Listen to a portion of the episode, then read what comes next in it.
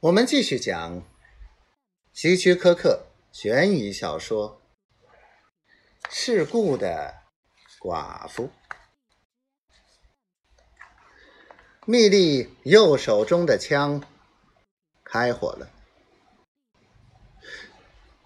西都都没来得及表示惊讶，他倒在他脚下死了。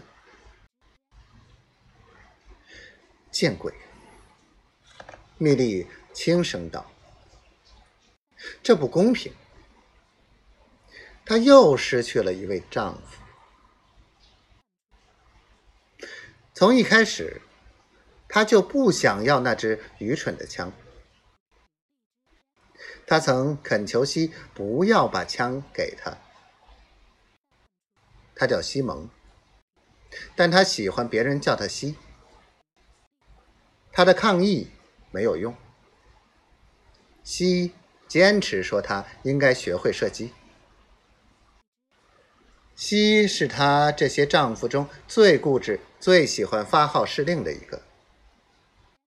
他已经下定了决心：蜜莉必须学会怎样专业的摆弄枪支，以便保护自己。这就是说。他要学会射击一个不速之客。密利对枪支，不管他们叫左轮还是叫手枪，有一种近乎病态的恐惧。为了不和一支枪待在家里，他请求西出差时带着他，这样他就能享受到他随时随地的保护。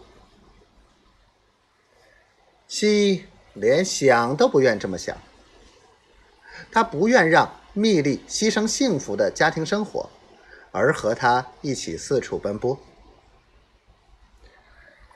于是，不顾蜜莉的极力反对，西把那支枪买了回来，并开始给他上第一课。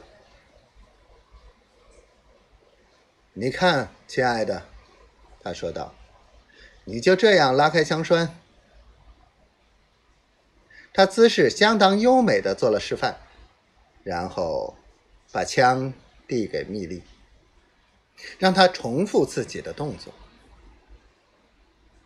蜜莉刚一碰到那枪，他就开火了。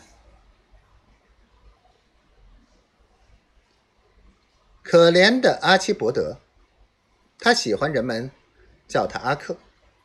死的也同样突然。他非常喜欢水。